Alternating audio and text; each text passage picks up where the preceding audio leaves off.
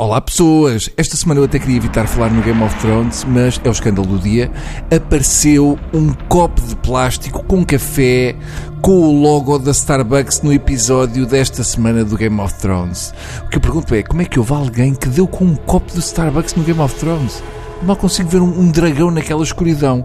E por que é que não pode haver Starbucks se existem dragões, mortos-vivos, setas que abatem um 747, anões que caem em água e ficam enxutos em 5 minutos? Quer dizer, eu posso que antes de uma grande batalha eles são todos obrigados a desligar os telemóveis para não estragar o efeito de surpresa. É um bocado mesquinho vir embirrar que não faz sentido haver Starbucks na história. Eu neste episódio vi um dragão ser abatido com a mesma facilidade com que eu ia aos tordos com o meu tio. Eu se entrasse naquilo e passasse tanto tempo na escuridão também precisava de um café para me manter acordado. Eu continuo à espera de nudez. Este episódio voltou a desiludir. Zero mamas e só uma espécie de travesti da NBA a tirar o vestido e não mostrou nada. Desisto. Vou arrumar a caixa de Kleenex e vou buscar o meu copo de Starbucks. Se eles podem fazer product placement, eu também posso. Vamos voltar ao tema crise política, que afinal não era crise, mas parecia mesmo. Toda esta história da demissão, não demissão do governo valeu a pena porque atingimos o chamado Everest da hipocrisia.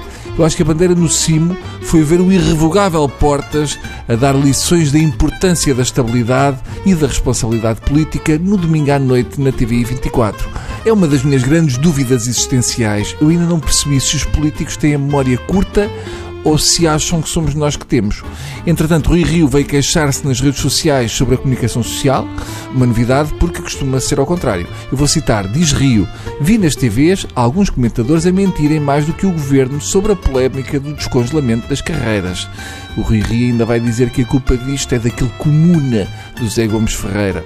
Mas vamos voltar ao que escreveu Rui Rio. Diz ele, o povo, na sua argúcia, tem um termo curioso para isto: ser mais papista do que o Papa. O Garfield diria que tem agenda política escondida com o rabo de fora. Aí está, o presidente do PSD cita Garfield. Quem nunca citou a abelha maia ou o Ruca para dar força à sua posição política que atira a primeira pedra? Rio, em vez de citar Roosevelt ou Churchill, como fazem certos políticos sem noção, optou por citar um gato cor de laranja que passa a vida a dormir e a comer lasanha. Gosto mais do Garfield do que do Churchill, eu acho assim mais fofinho.